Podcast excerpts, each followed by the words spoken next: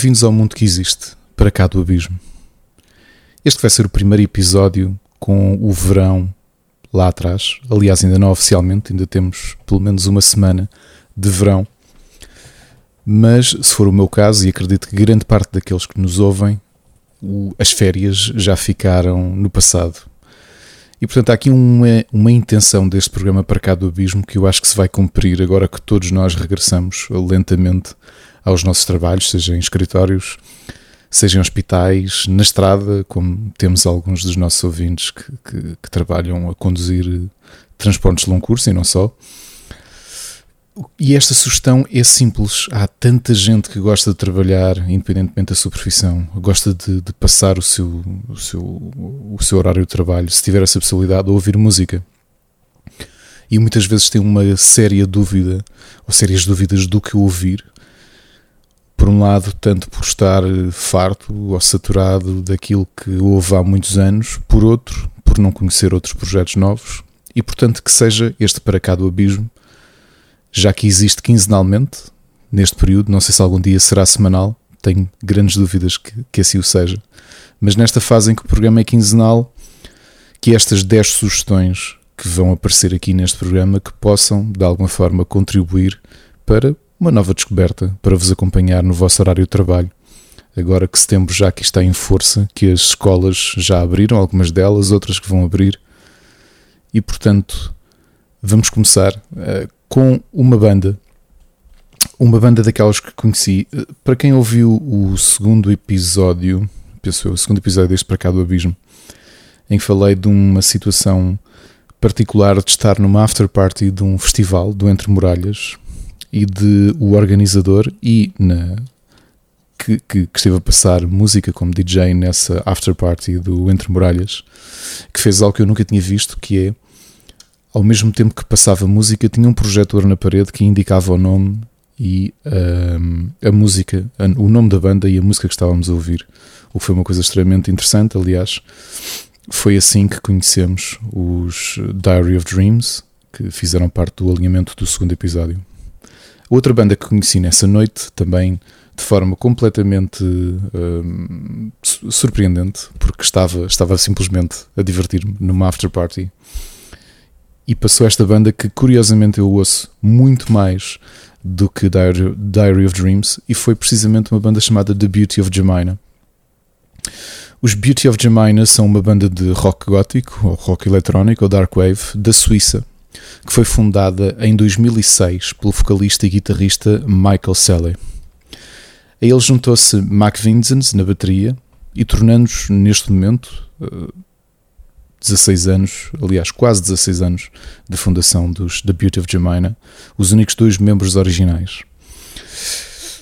A formação atual uh, funciona como um trio uh, e encerra-se com Andy Zuber no baixo. Uma coisa interessante deste The Beauty of Jemina, e acredito que mais, uh, mais cedo ou mais tarde eles voltarão aqui ao programa, é porque há uma evolução muito grande da sua sonoridade, desde o primeiro álbum de 2006, o The Diary of a Lost, que é muito mais eletrónico, tem muito mais indicações e passagens daquilo que, que estamos habituados a ouvir do Dark Wave, com toques de rock gótico mais eletrónico, uh, às vezes até a roçar um bocadinho o industrial. E neste momento, se ouvirmos, por exemplo, o álbum que saiu o ano passado, que eu gosto imenso, em que se percebe até esta a composição dos próprios The Beauty of Jemina, que tinham mais elementos e neste momento estão, digamos, reduzidos, entre aspas, a um trio. Isto uh, passa também porque o, o, o, som que ouvimos agora está muito mais próximo e, e com, com, as devidas, com as devidas comparações que podem soar estranhas, a um ambiente de um dark rock quase country, como aquele que o Johnny Cash fez na, na, na sua derradeira música, que foi a cover de The Hurt. Na realidade, os The Beauty of Jemina são quase uma banda a solo do próprio Michael Selle, já que é ele que compõe e escreve todas as músicas e, obviamente, por ser o seu carismático líder. Algo curioso que vão sentir ao ouvir The Beauty of Jemina é que as suas letras simples são um dos seus grandes segredos, porque nos fazem cantar as músicas em repeat. Rapidamente temos, um, apreendemos e aprendemos aquilo que o Michael Seller está a cantar e portanto digamos que calhar à terceira volta da, da música, já sabemos uh, o refrão de cor e, e, já estamos a acompanhar o próprio Michael, já que as músicas são normalmente muito uh, orlhudas, passando a expressão. Neste caso, o primeiro álbum de 2007, aliás, Dire of a Lost. O nome é obviamente inspirado pelo filme mudo de 1929, o Diary of a Lost Girl, do realizador austríaco G.W. Pabst. A música que vamos ouvir é possível que tenha alguma ligação a um filme americano, menos conhecido, 1987, James Banning, sobre dois serial killers, um filme chamado Landscape Suicide. E esta música, que fala precisamente do suicídio esse, e de, de um ambiente tão negro que parece que não existe nada de positivo um, em torno desta do protagonista da música. A música chama-se precisamente Suicide Landscape e portanto fiquem com esta música de 2007 do álbum de estreia de The Beauty of Jemina, o álbum Diary of a Lost.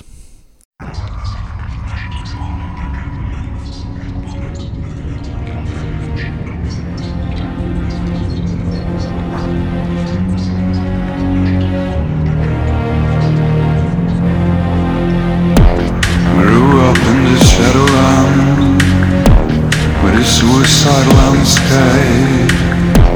Where the dark seas are whispering From the edge to the deepest end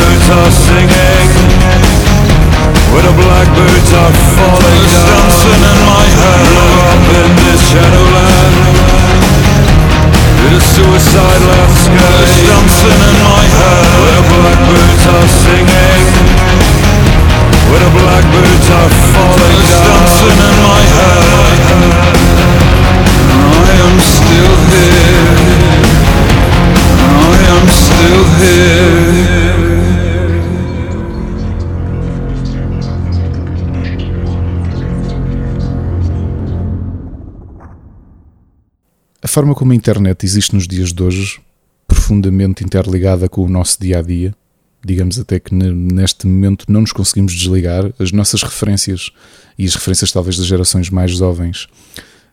migraram muito dos meios tradicionais para a internet e os criadores de conteúdo acabam por ter um destaque muito grande.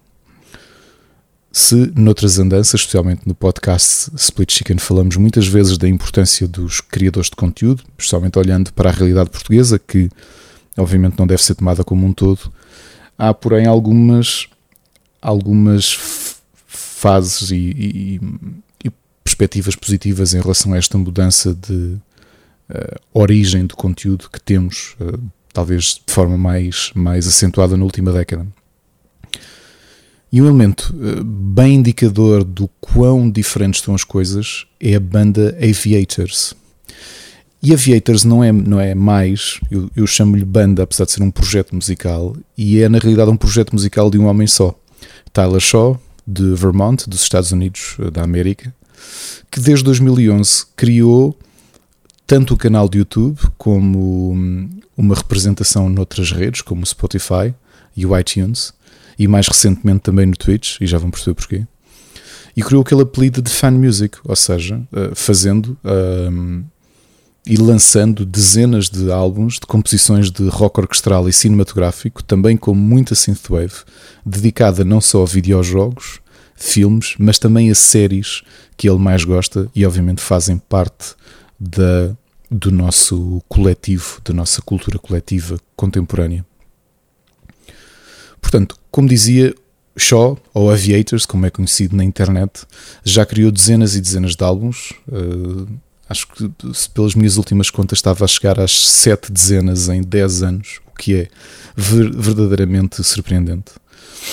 Uh, e se grande parte das suas composições são baseadas, por exemplo, em Bloodborne ou em Game of Thrones, Bloodborne até acredito que tenham sido os álbuns, os primeiros álbuns que ajudaram um bocadinho a catapultá-lo para um número de seguidores bastante elevado né, nas redes. Eh, mas outra coisa curiosa é esta verdadeira legião de fãs que Tyler Shaw, ou Aviators, já tem, é que uh, em três dos seus álbuns ele começa a criar o seu próprio lore e a ter personagens que, que entram em sequência em, numa trilogia, nomeadamente uma história que ele está a contar já em, em três álbuns distintos uh, de uma distopia cyberpunk chamada Bleeding Sun, que se passa na, naquilo que ele imagina-se que possa ser a Miami do futuro. E portanto, com álbuns uh, passarem por Dark Souls e Bloodborne e a falar de Game of Thrones, acho que a música que me faz mais sentido e que eu ouvi, tenho, eu ouvi em repeat o ano passado e volta e meia vou ouvir porque acho que está brilhante, especialmente para quem gosta do ambiente de, dos livros de George R. R. Martin,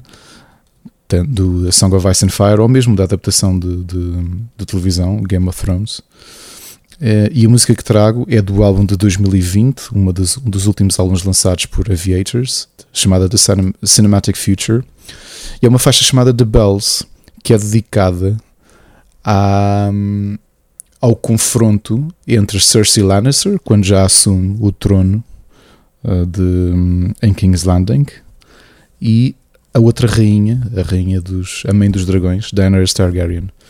E portanto, fiquem com esta música que tem um ano, que é um exemplo do excelente rock sinfónico, uh, aliás, orquestral e cinematográfico, como o próprio Tyler Shaw apelida, e que ao mesmo tempo traz uh, elementos da cultura coletiva que todos vamos reconhecer. E portanto, aqui fica The Bells.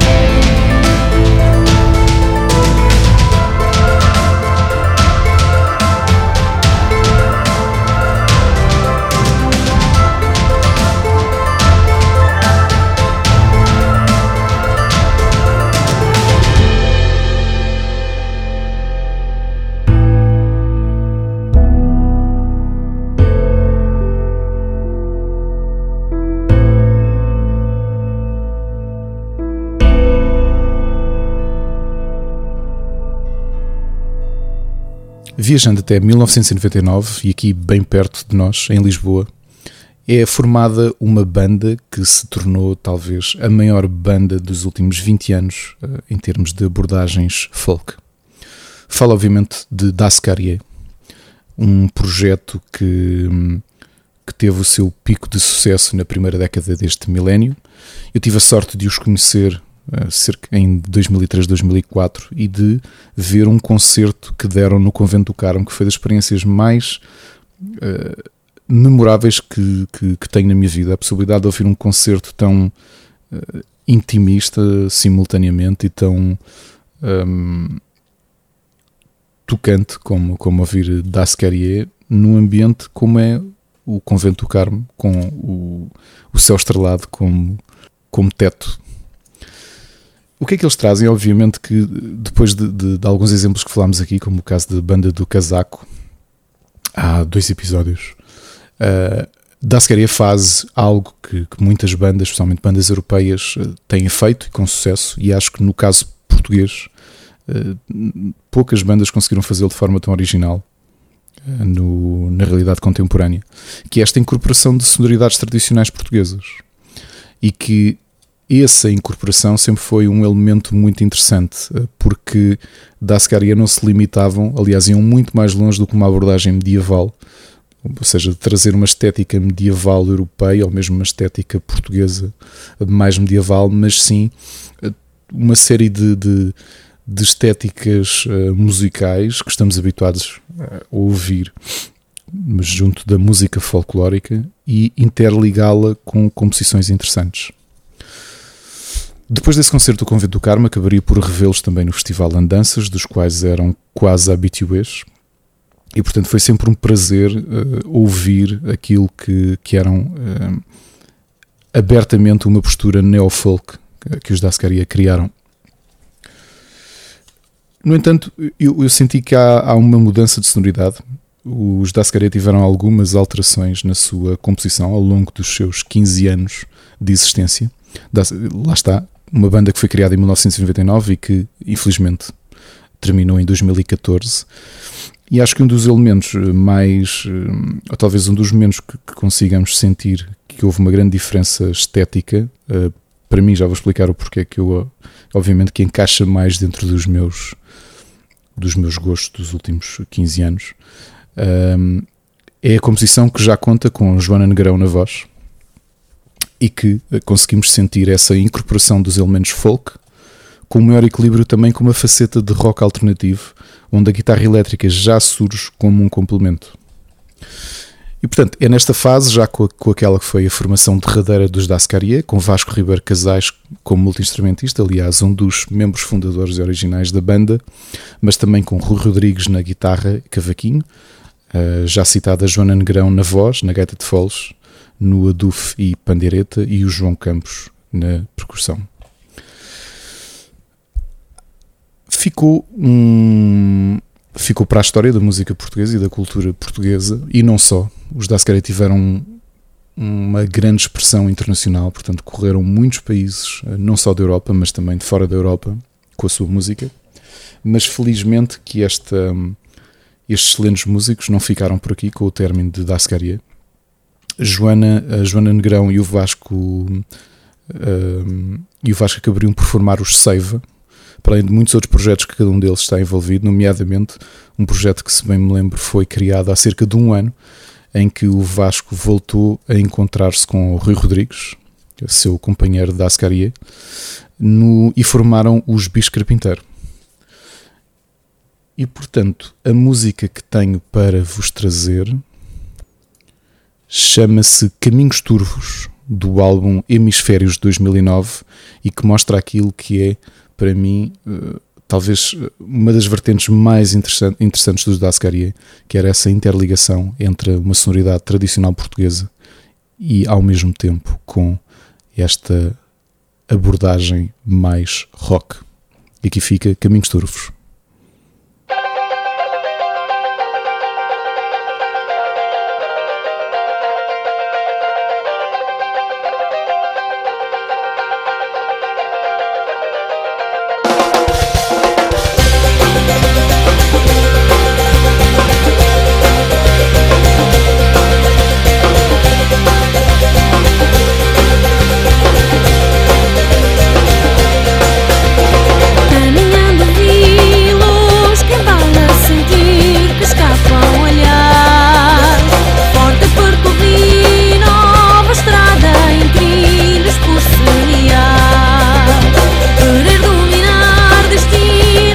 o momento por desejo.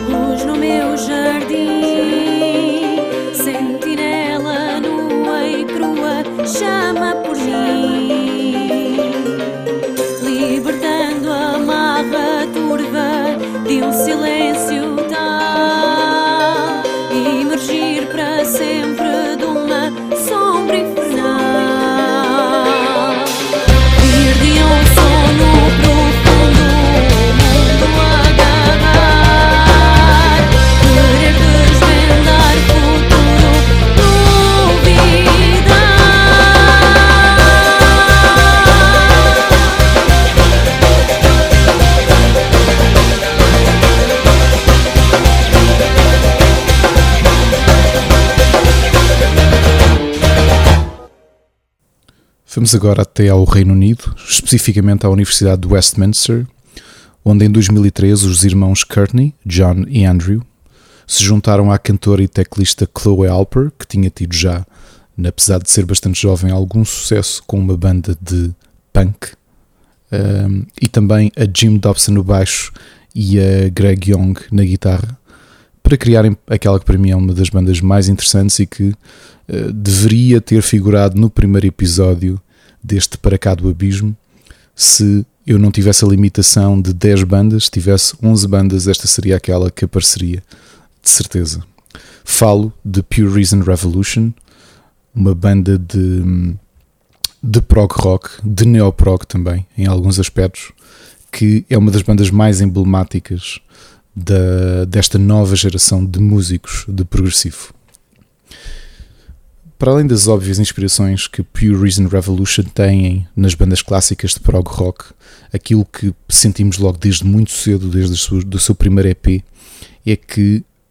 eles foram fulcrais a desenvolver e ajudar a desenvolver com a sua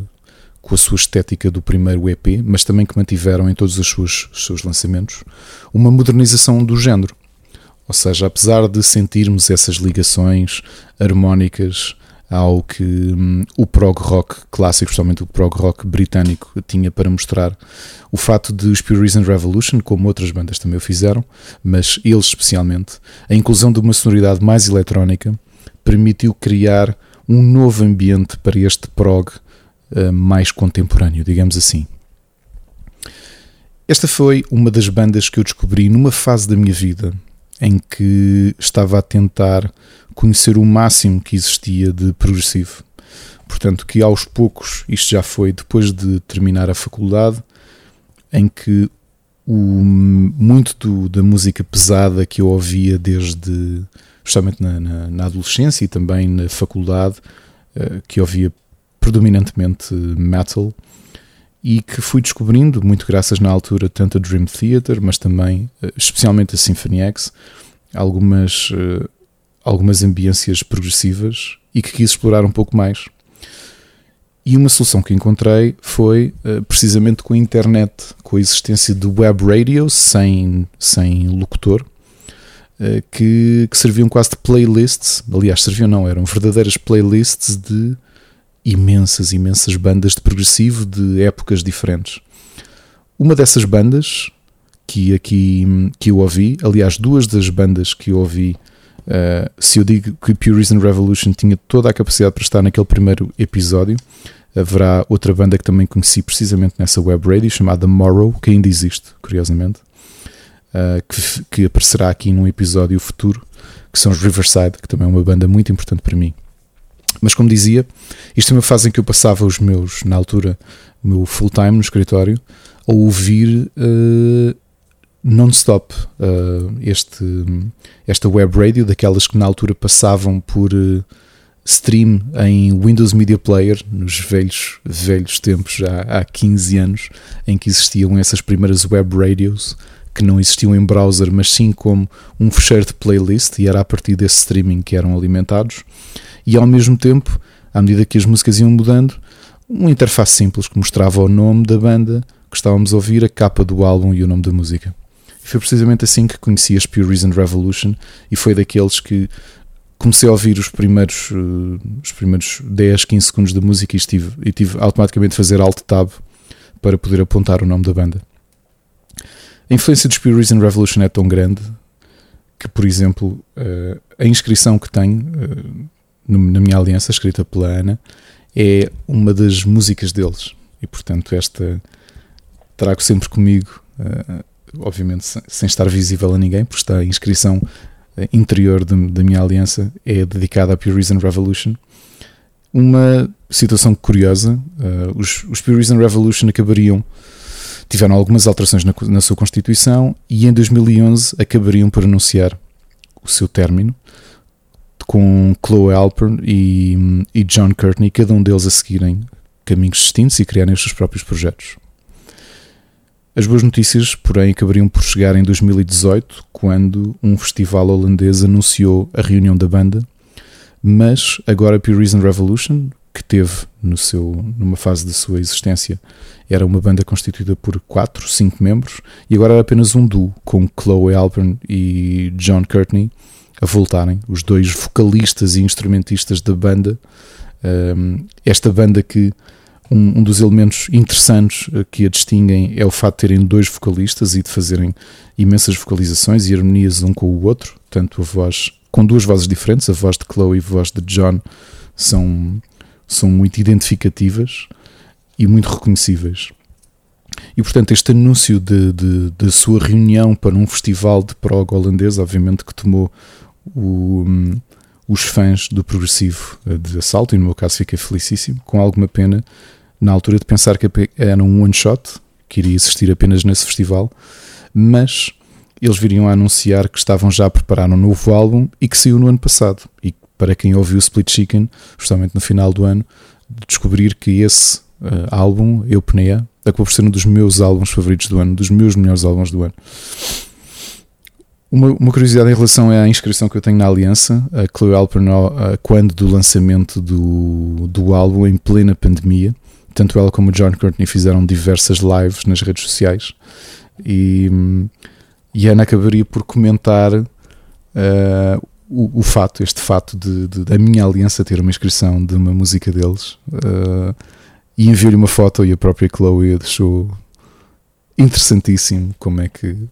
dois, dois fãs da sua música e das suas composições acabariam por marcar desta forma a sua existência. E portanto, esta música que vos trago um, é de uma sequência, portanto, é a parte, esta música longa que vão ouvir, é a parte 2 e 3 de uma sequência do álbum de 2009, Amor, Ventus e. Um, portanto, é uma sequência numa música só. A segunda chama-se Apogee uh, barra terceira parte Requiem for the Lovers e representa na perfeição aquilo que eu indicava como uma grande estética dos Pure Reason Revolution, a mistura de muitos elementos eletrónicos mais modernos, de música moderna, eh, dentro do prog, e ao mesmo tempo todos os jogos de voz brilhantes e, e que vão de certeza estar a cantar ao mesmo tempo que as belíssimas vozes de Chloe Alper e hum, John Courtney. Portanto, fiquem com Reason Revolution, Apogee, Requiem for the Lovers, do álbum Amor Vinci Omnia de 2009.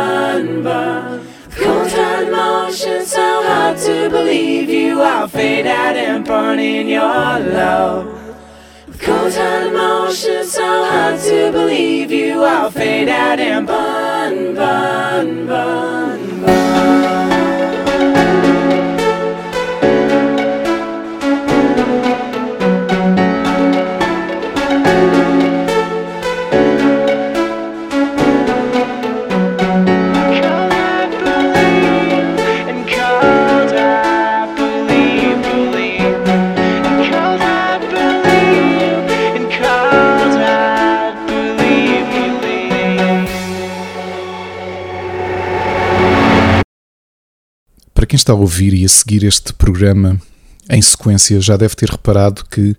há um. Das datas que vos trago da existência de bandas, parece existir quase um fosso entre aquilo que são a primeira geração, os criadores do prog. Estamos a falar de bandas que começaram no final dos anos 60, início dos anos 70 e que se mantiveram no ativo, ou pelo menos com grande sucesso, até ao final dos anos 80, início dos anos 90, quando muitas delas migraram, muitas delas migraram para outras sonoridades e muitas outras terminaram, também com o decréscimo do interesse que o progressivo foi tendo a partir de meados dos anos 80, e que depois há aqui uma linha diferente que eu, hum, de forma completamente empírica e, e sem qualquer tipo de hum, substância uh, de afirmar, que consigo atribuir este um interesse que, surge no final dos anos 90, especialmente no início de 2000, de uma série de bandas que acabariam por ser, funcionar como um, um retorno ao prog e dos quais eu tenho trazido aqui imensos casos. Aliás, acabámos de ouvir Pure Reason Revolution e vamos ver, ouvir também este caso, assim como em todos os episódios falei aqui de uma série de bandas que começaram mais ou menos nestes anos, início de 2000 até meados da década. E portanto, continuo a acreditar que Uh, nesse grande fosso que existe de bandas e de falta de interesse, Dream Theater, que acho que é subejamente conhecida no mundo todo, acabou por ser um bocadinho esse impulsionador, porque se olharmos para os anos 90, obviamente que os Dream Theater começam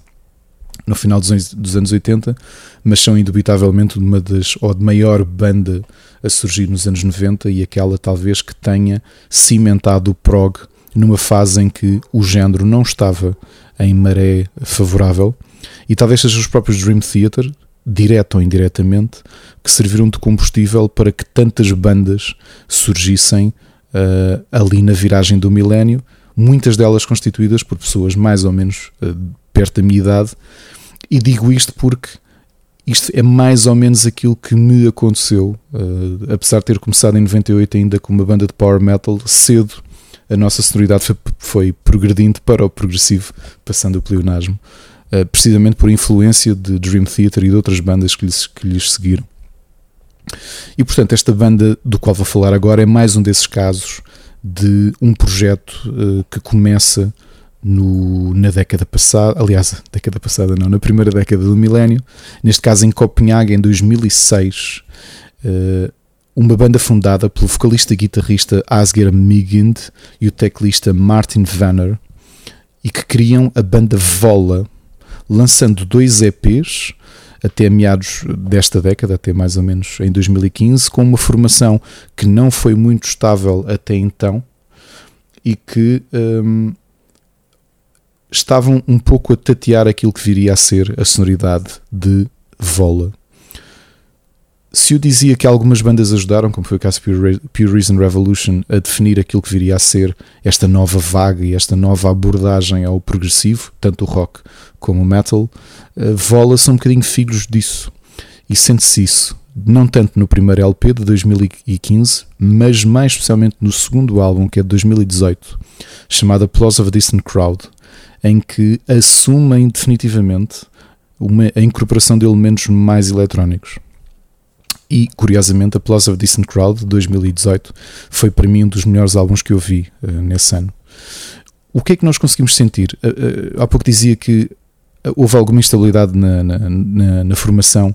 de Vola, com algumas saídas, algumas mudanças, e talvez por isso tivesse sido um pouco difícil de estabilizar em termos estéticos aquilo que seria a sonoridade da banda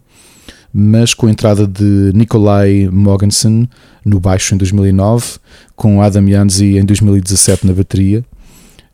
consegue-se sentir que os Vola se tornaram um dos casos mais paradigmáticos de uma nova vaga de metal prog, neste caso, naquilo que se sente nesta segunda década de 2000,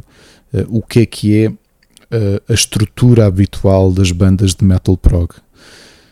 Vola, eh, tinha alguma ansiedade, estava à espera de os poder ver no Comendácio, no festival de prog que existe nos arredores de Tomar. Estava para vê-los em 2020. Infelizmente, como sabemos, já falei disso no Split Chicken, não aconteceu. Uh, havia a previsão de poderem vir neste ano de 2021, o festival também não aconteceu. Ficam aqui os meus desejos de os poder ver em 2022. E para perceberem porque é que eu acho que Vola é tão interessante, obviamente um, a voz de Asger Megind é, é uma voz interessante e doce e, e carismática, mas uh, vão perceber logo pelos primeiros segundos desta música que vos trago do segundo álbum, do segundo LP, o Applause of the Distant Crowd 2018, a música Alien Shivers, que foi uma das primeiras que eu ouvi de Vola e que é precisamente a entrada com um toque eletrónico, assumidamente eletrónico, e depois a caminhar para um, uma guitarra mais pesada, um, típica do metal progressivo contemporâneo, que mostra esta, este, esta sonoridade muito identificativa que os Vola criaram, especialmente neste álbum, e que foi repetido, curiosamente, no seu mais recente álbum, do qual no futuro veremos trazer mais alguma música.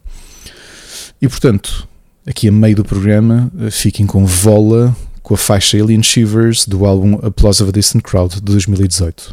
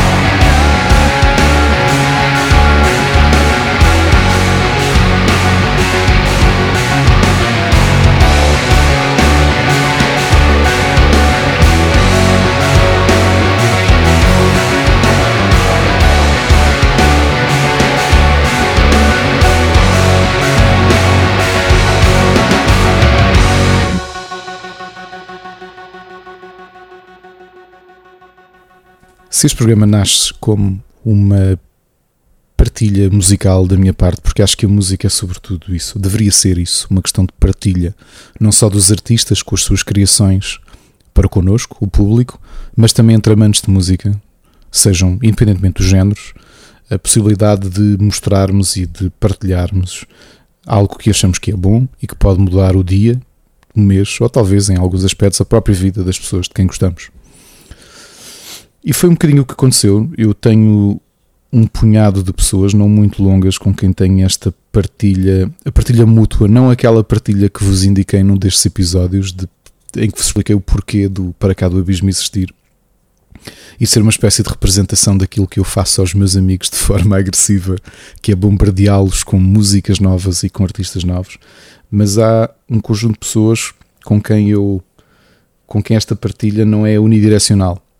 E uma dessas pessoas, obviamente que quem, especialmente quem está no meio dos videojogos conhece, falo de, de um dos eh, jornalistas, ou ex-jornalistas históricos de videojogos, o Gonçalo Brito, que agora tem funções na Nintendo, e que para além de ser um músico é um grande apaixonado por música e que numa das nossas, num dos nossos cafés ou jantares longos a falarmos de tudo, mas também passarmos pela música, apresentou-me um artista emblemático, uma influência para muitos dos artistas que nós gostamos e conhecemos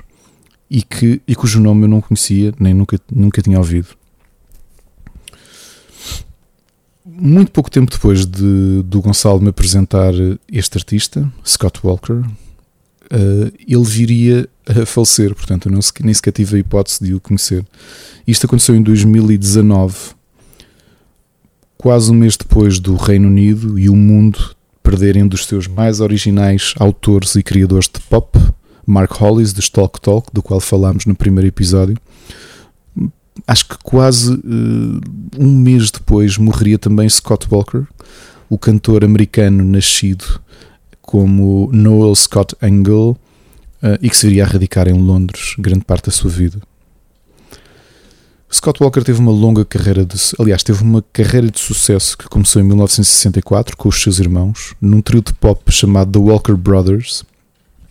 que apesar de terem, um, um, terem tido um,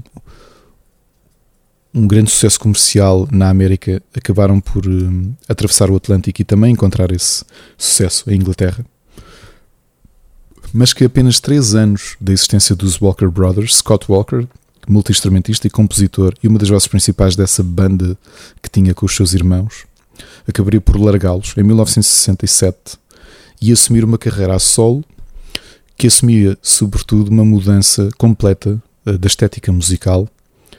entre aquilo que era aquela pop dos anos 60, que os tinha notabilizado, para uma viragem mais avant-garde, mais baroque pop, com álbuns mais experimentais e com, obviamente, muito menor sucesso comercial. No início, a música de Scott Walker está muito mais ligada a uma vertente de pop orquestral e aos poucos foi abraçando uma viragem completamente experimental que o tornaria um dos artistas mais influentes para as gerações de artistas que o seguiram, do qual, por exemplo, David Bowie era um dos que se contava uh, entre o grupo de fãs daquilo que Scott Walker foi criando uh, após sair uh, da banda The Walker Brothers. Não só a própria música aos poucos foi ficando mais experimental, isso percebeu-se já nesta última década com algumas parcerias com músicos também experimentais, como o Soon O. Uh, mas aquilo que sentimos desde cedo é que, inclusivamente do ponto de vista lírico, uh, as letras de Scott Walker, Scott Walker a solo, não Scott Walker, membro dos The Walker Brothers, tinham uma complexidade maior, bem distantes das músicas comerciais que os tinham notabilizado e aos irmãos. E para mim, há uma música que representa na perfeição essa passagem entre aquela pop orquestral dos anos 60 que Scott Walker abraçou no início da sua carreira a solo e que é a música que abre o seu quarto álbum de 1969 que se intitulava Scott 4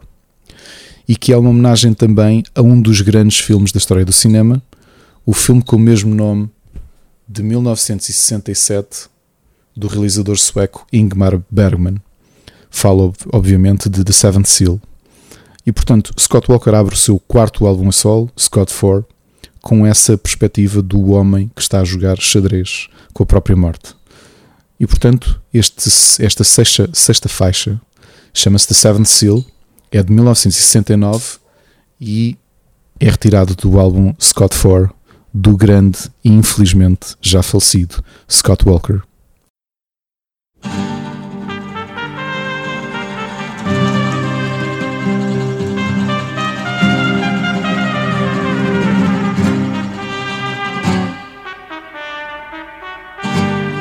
Anybody seen a night pass this way? I saw him playing chess with death yesterday. His crusade was a search for God, and they say it's been a long way to carry on. Anybody hear of plague in this town? The town I've left behind was burned to the ground. A young girl on a stake, her face framed in flames, cried, I'm not a witch, God knows my name. The night he watched with fear, he needed to know. He ran where he might feel God's breath. And in the misty church, he knelt to confess. The face within the booth was Mr. Death.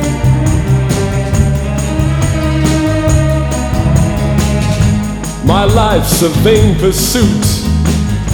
of meaningless miles. Why can't God touch me with a sign? Perhaps there's no one there. Answer the booth, and death hid within his cloak and smile. This morning I played chess with death, said the knight. We played that he might grant me time. My bishop and my knights will shatter his flanks, and still I might feel God's heart in mine. And through confession's grill,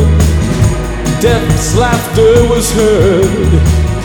The night cried, No, you've cheated me. But still, I'll find a way. We'll meet once again, and once again, continue to play.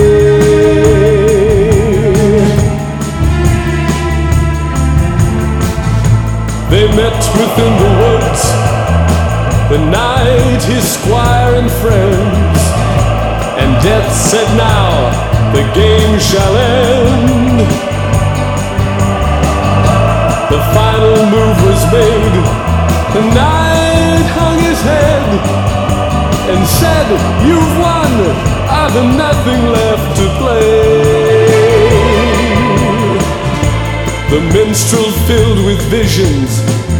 sang to his love to look against the stormy sky. The night his squire and friends, their hands held as one, solemnly danced towards the dawn. His hourglass in his hand, his side by his side. The master death, he leads them on.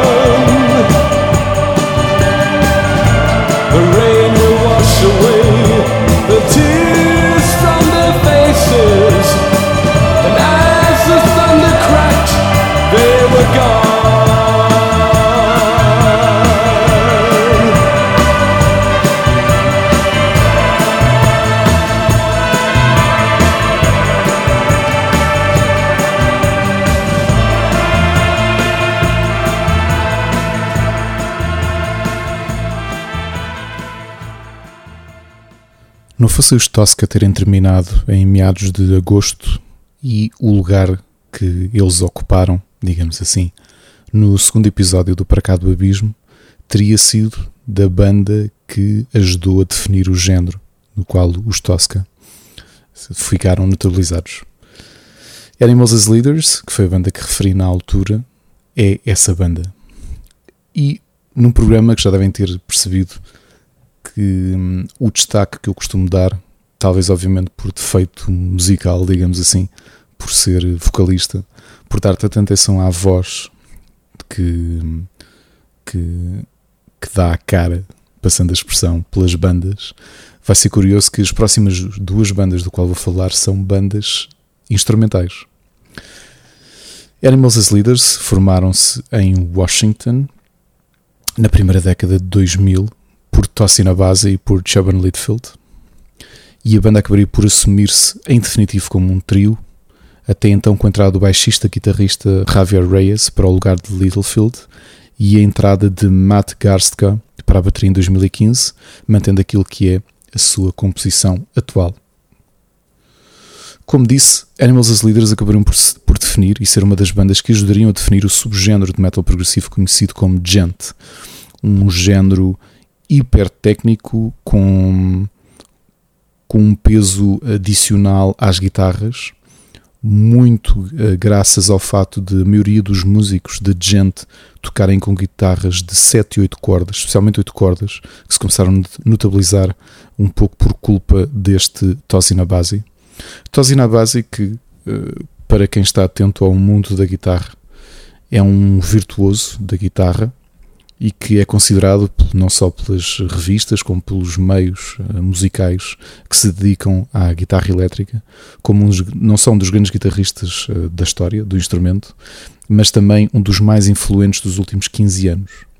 E uma coisa que é interessante de ver nas suas muitas aulas e uh, workshops e talks que dá sobre guitarra e que podem ser consultadas no YouTube é verem o compositor principal e frontman, digamos assim, apesar de estarmos a falar de uma banda uh, instrumental e, portanto, habitualmente referimos frontman como alguém, como, como vocalista, neste caso Tosin base é indiscutivelmente o frontman de Animals as Leaders e que toca uma guitarra de oito cordas de uma forma muito interessante. Uh, de início não tendo baixista, tanto ele como o Javier Reyes uh, fazem algo interessante que demonstra a sua grande técnica. Tosin, que toca uma guitarra de 8 cordas, obviamente com a oitava corda a ser muito, muito grave comparada com uma guitarra habitual de 6 cordas, uh, costuma fazer algo tecnicamente impressionante, que é estar a tocar, uh, fazer arpégios, fazer uma série de técnicas avançadas de guitarra e ao mesmo tempo utilizando o polegar para tocar na guitarra mais uh, grave para marcar também o baixo. Animals as Leaders, como vão perceber, não é obviamente uma música para todos, não é música relaxante, é sobretudo uma música de virtuosismo técnico e de brilhantismo uh, musical, uh, do qual indiscutivelmente Animals as Leaders, que uh, recentemente lançaram um novo single, penso até foi há uma semana, mais uma brilhante música, mas que um, continua obviamente a surpreender-nos pela sua extrema capacidade técnica, rapidez e. Um, e imaginação e criatividade do ponto de vista de composição. A música que vos trago é talvez a música mais conhecida de Animals as Leaders, Cafo, do seu álbum Self-Titled, o primeiro LP da banda, de 2009. Eh, e portanto, conheçam agora o porquê da influência e o porquê de Animals as Leaders, especialmente com esta Cafo, terem ajudado a definir aquilo que são as barreiras do género gente.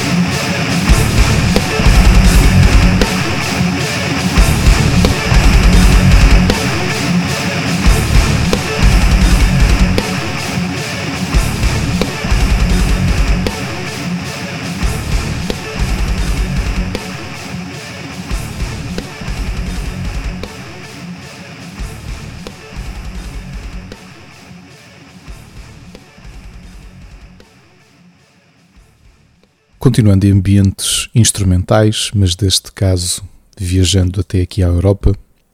e continuando aquilo que dizia, que aliás tem sido quase o elemento comum de grande parte das bandas deste quarto episódio de Para Cá do Abismo. O fato de ser mais um projeto que começa na primeira década de 2000. Neste caso falo de Long Distance Calling, a banda fundada em Münster, na Alemanha, em 2006 uma banda muito interessante. Meio, aliás, quase todas as, as, composições que têm são instrumentais, tirando algumas parcerias que fizeram com vocalistas, um, do qual já vamos falar. Mas para mim, que já sigo Long Distance Calling há mais de 15 anos, talvez a coisa mais interessante que, que esta banda alemã tem é o fato de esbater de forma tão interessante os limites entre dois géneros próximos, mas diferentes. Falo, obviamente, entre o post e o prog rock e o post e o prog metal. A forma como Long Distance Calling conseguem viajar entre estes dois ambientes torna-nos uma banda muito interessante do ponto de vista musical. Portanto, como dizia, fundados em 2006 em Münster pelos guitarristas David Jordan e Florian Funtman, pelo baixista Jan Hoffman e pelo baterista Janos Rathmer, Outra curiosidade deste Long Distance Calling, que é relativamente incomum, é que a sua formação manteve-se intocável desde o início. Portanto, a banda continuou com os mesmos elementos há 15 anos. Ao longo dos seus diversos LPs, existem participações ocasionais de vocalistas conhecidos de outras bandas em algumas das músicas, mas a grande maioria das suas composições, e portanto esta que vos trago não é totalmente o exemplo do que podem ouvir de Long Distance Calling, é que habitualmente as suas músicas são longas, longos e técnicos instrumentais que demonstram toda a capacidade harmónica e técnica da banda e também a, su, o seu, sua grande interligação, também dado aos 15 anos em que esta formação se mantém uh, junto. Esta música que, que vos vou apresentar, com o qual vos vou apresentar logo Distance Calling, é uma colaboração com um músico que já aqui falámos, Jonas Ransk, vocalista dos Catatonia, e que uh, colaborou nesta The Nearing Grave do álbum Avoid the Light 2010 com os Log Distance Calling e que é para mim um bom exemplo e um raro exemplo de como é que esta banda alemã costuma fazer suas colaborações e que demonstra mesmo assim o tipo de ambiente que costumam criar com este ponto adicional de podermos também ouvir uh, inigualável voz de Jonas Ransk a acompanhar nesta faixa intitulada The Nearing Grave.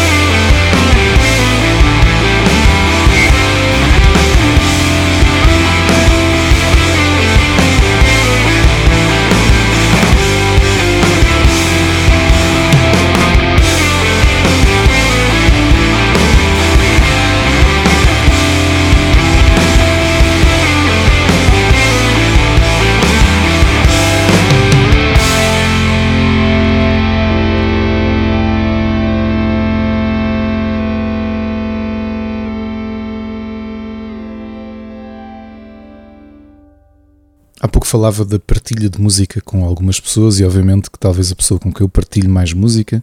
e com quem vá trocando mais, por razões quase óbvias, é a Ana, a minha mulher, que muitas vezes também costuma partilhar comigo alguns projetos que descobre. E apesar de algumas uh, termos muitos uh, elementos comuns, muitas interseções dos nossos gostos, obviamente que depois temos algumas diferenças naturais, já que somos duas pessoas uh, distintas. Neste verão, nesta partilha de música que, que fazemos, Ana acabou por apresentar-me uma artista que eu conhecia muito pouco e do qual tudo o que sabia sobre ela eram as notícias e as manchetes que preencheram a imprensa por causa do, da escolha do nome da sua filha. E fala obviamente de Grimes, que é casada com o bilionário Elon Musk e do qual eu praticamente nunca, acho que nunca tinha ouvido nenhuma música dela. Grimes, aliás, Claire Elise Boucher, foi, hum, nasceu em 1988 em Vancouver, começou sua carreira em 2009 e tem já 5 LPs lançados desde 2010. Algo interessante que, que, que se pude sentir agora que a conheci para além do seu nome e do mediatismo que a sua relação uh, amorosa tem, muito graças obviamente ao excêntrico Elon Musk, é que uh, Grimes acaba por ser uma artista muito interessante dentro do panorama que conhecemos da pop contemporânea, justamente porque, apesar de alguns sucessos comerciais, as suas composições são sobretudo experimentalismos com dream, art e synth pop, no qual incorpora também outros elementos estéticos de outros géneros, também eletrónicos. Uma curiosidade que descobri nesta investigação que fui fazendo da Grimes, depois de ter ficado uh, com a faixa que vos vou apresentar, uh, em repeat e que tenho ouvido quase em repeat uh, praticamente todos os dias é que é a própria Grimes que também faz arte dos seus álbuns e para além de compor, muitas vezes em parceria, todas as músicas dos seus álbuns.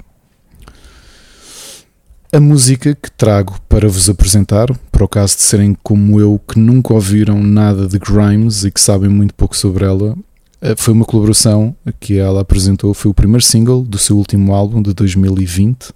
e uma colaboração com o produtor e DJ I.O.,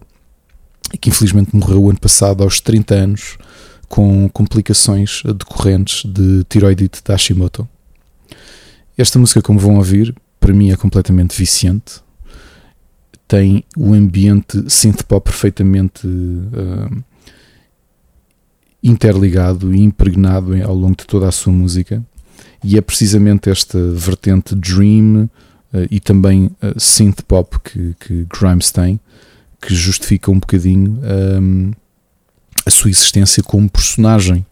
do videojogo Cyberpunk 2077 como uma cantora popstar dentro do próprio jogo e que é uma representação da Grimes e as músicas que essa cantora ficcional do ambiente do jogo Cyberpunk tem são cantadas e compostas pelo próprio Grimes.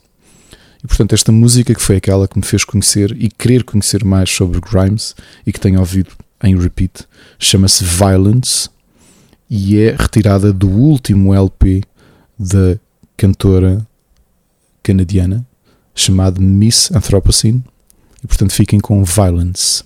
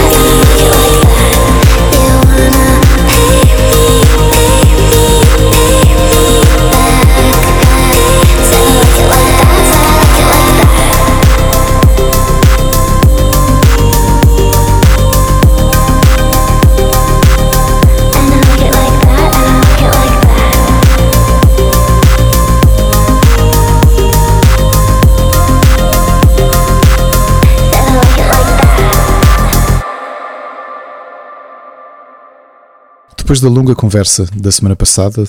do artista que fechou o terceiro episódio, Kevin Gilbert, já devem ter percebido que eu tenho um fraco por eh,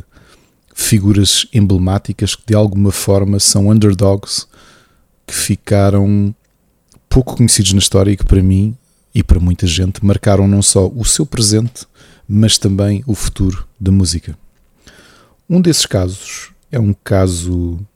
um pouco triste, que é o de Klaus Sperber, que nasceu na Bavária, na Alemanha, em 1944, mas que o mundo conheceria como o único e carismático Klaus Nomi. Klaus Sperber, antes ainda de assumir essa personagem do Klaus Nomi, tem também uma história interessante e que podem seguir, se quiserem,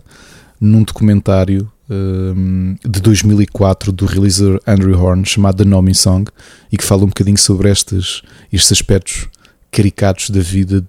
talvez de um dos artistas mais únicos e diferentes, um dos maiores personagens na melhor acessão da palavra que a indústria musical já teve. Um dos seus primeiros empregos foi na Ópera de Berlim, mas como porteiro. E o seu talento musical e a sua grande paixão pela ópera e admiração pelos cantores líricos e cantoras líricas faziam com que Klaus Sperber cantasse.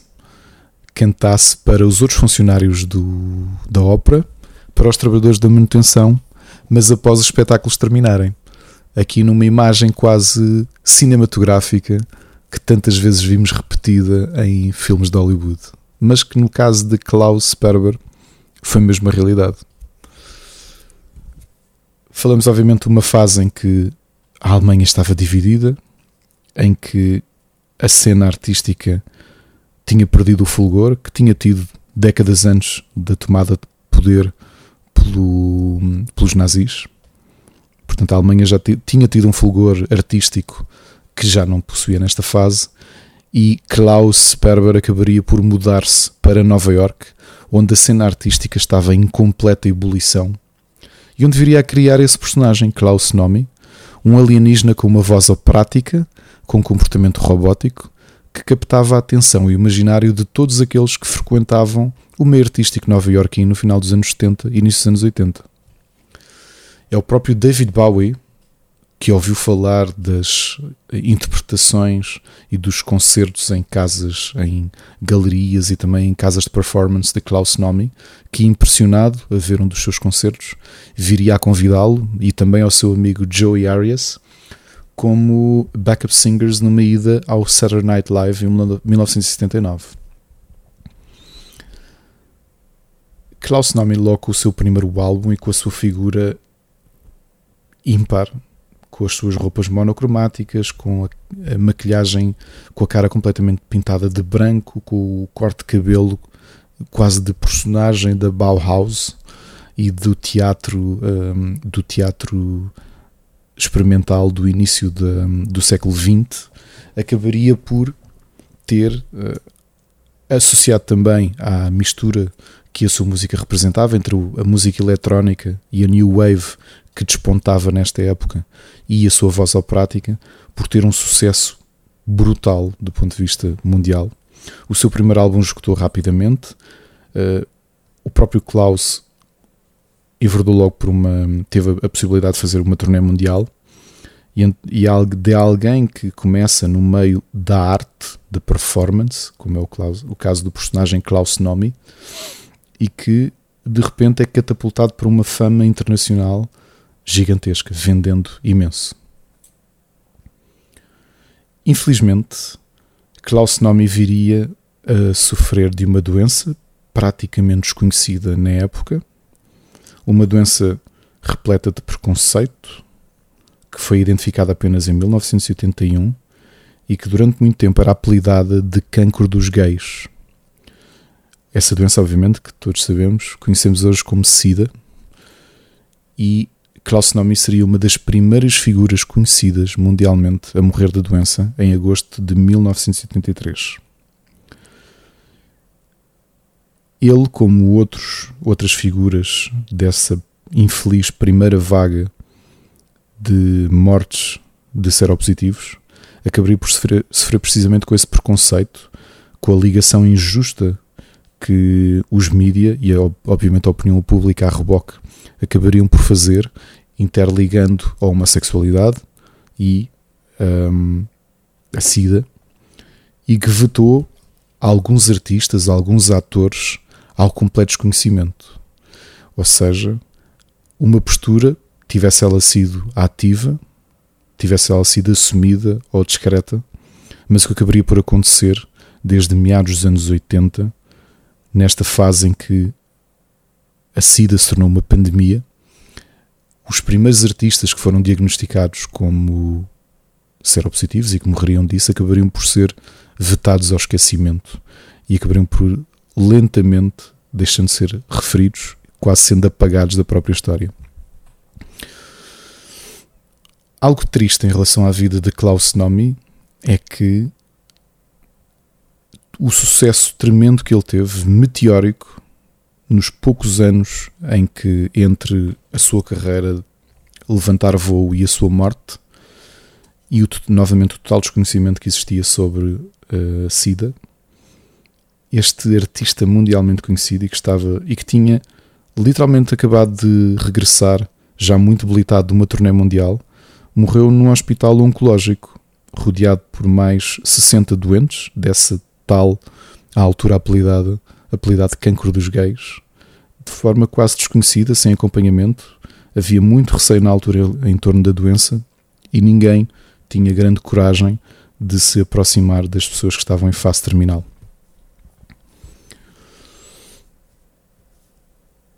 Algo interessante da vida de Klaus Nomi e obviamente da belíssima voz que tinha, não só a imagem eh, paradoxal de o imaginar muito jovem no seu primeiro emprego a cantar na ópera depois da ópera terminar, a grande paixão que ele tinha por Maria Callas e o fato de quando chegou a Nova York, o dinheiro que ia fazendo permitiu-lhe contratar uma professora de canto para desenvolver tecnicamente a sua voz de contratenor.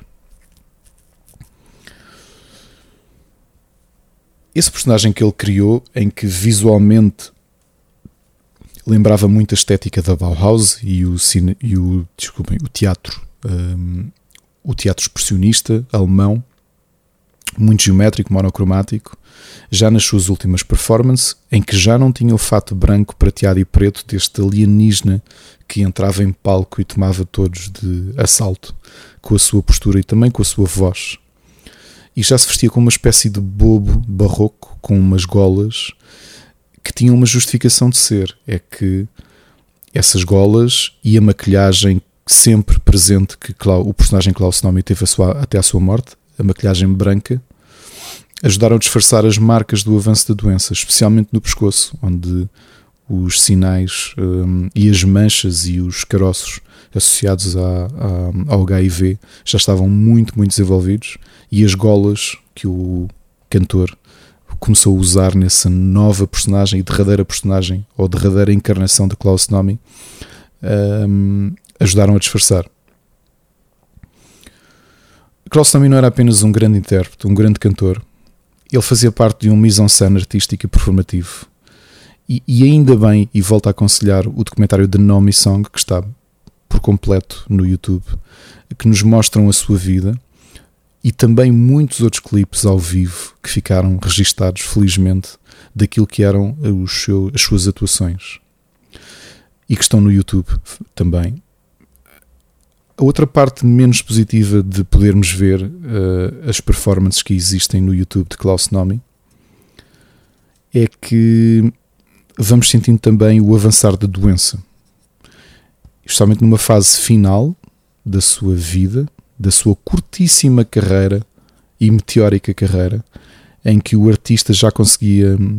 apenas conseguia fazer concertos após muitos antibióticos, com muitas injeções de penicilina,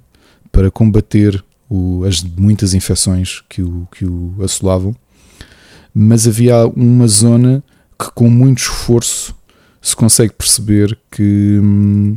que apesar do seu tremendo talento, uh, que já estava afetado, e uma delas era a voz, apesar de não ser, de não haver desafinanços, de não haver fraquezas, há uma dor diferente a cantar e uma dificuldade diferente que nós só podemos imaginar o que é que por baixo de Klaus Nomi o Klaus Sperber estava a sofrer uh, fisicamente com, com tudo isto. E portanto, Klaus acabou de morrer muito jovem, aos 39 anos. E como dizia, apesar de a maioria das suas músicas serem de New Wave, uh, de Synth e Baroque Pop, a música que escolhi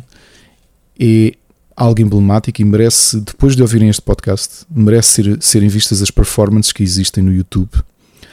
A primeira, e que é verdadeiramente eh, eh, avassaladora, ainda com o personagem Klaus Nomi vestida preto e branco, como se notabilizou, e como muitos cartoons e até videojogos e séries já hum, prestaram homenagem àquilo que é a imagem emblemática. O próprio, o próprio Klaus Nomi era um personagem na melhor das visões que a palavra pode ter. Mas vale muito a pena ouvir e ver até a forma como este alienígena uh, se apresentava em palco e até na última versão, que é uma que podem encontrar no YouTube, já ele vestido com essa roupa de bobo barroco uh, avermelhado, que também existe, e dá para perceber a dor. Foi, um, foi uma atuação que ele teve, se bem sei, uma ou duas semanas antes de morrer, antes de sucumbir à doença, e que já se percebe um, as dificuldades que ele, que ele tem. Esta música chama-se The Cold Song, uh, surgiu no primeiro álbum de Klaus Nomi, em 1981, um álbum self-titled, e que foi escrita originalmente em 1680 até 90, e que se chamava originalmente What Power Art Thou, Who From Below, e é um segmento de uma ópera, de uma semi-ópera, aliás, do compositor inglês Henry Purcell, a semi-ópera King Arthur or the British Worthy, uma semi-ópera do século XVII, um papel composto para um cantor baixo, originalmente, mas que Klaus conseguiu fazer algo que muitos outros cantores líricos têm feito desde então, que é ele interpretou o papel com, uh, com a sua voz de contratenor, de forma completamente genial, sofrida, e criou aqui um misto de algo completamente diferente que só poderíamos apelidar quase de ópera eletrónica. Nesta representação do personagem dessa semi-ópera do século XVII, o Gênio do Frio, que faz parte dessa história do Rei Arthur, composta por, por Henry Purcell. The Cold Song é verdadeiramente avassaladora, é arrepiante, sem qualquer tipo de trocadilho em relação ao nome de, de, ao qual Klaus decidiu eh, apelidar esta música, mas ela é muito forte, ouvida, como vão sentir, por todo o eco que a música tem e um, a dificuldade técnica que a música tem por uh, Klaus cantar, sobretudo em staccato. Mas, como disse, é daquelas que vale muito, muito a pena. Depois de ouvirem este episódio, depois de terminarem, abram o YouTube no vosso telemóvel ou no vosso browser, no computador, onde quer que seja, procurem The Cold Song do Klaus Nomi e vejam a interpretação, porque é das coisas mais brilhantes que para mim a humanidade já fez por ser tão contundente a forma sofrida como ele interpreta esta música e depois ouvirem essa versão derradeira já muito perto da morte e perceberem como é que as palavras finais desta peça, desta semi-ópera do século XVII, o impacto que tem com Klaus Nomi em final de vida a cantar um, Let Me Freeze to Death. E portanto, fechando este quarto episódio de Para Cá do Abismo, fiquem com uma das minhas figuras mais interessantes e talvez das figuras mais únicas que alguma vez a história da música poderá trazer, muitos, muitas décadas à frente do seu tempo e que mais um exemplo de alguém que mereceria ter tido uma carreira diferente e um reconhecimento diferente daquele que tem. Fiquem com The Cold Song do álbum Klaus Nomi de 1981, do grande, único, inimitável e infelizmente falecido Klaus Nomi.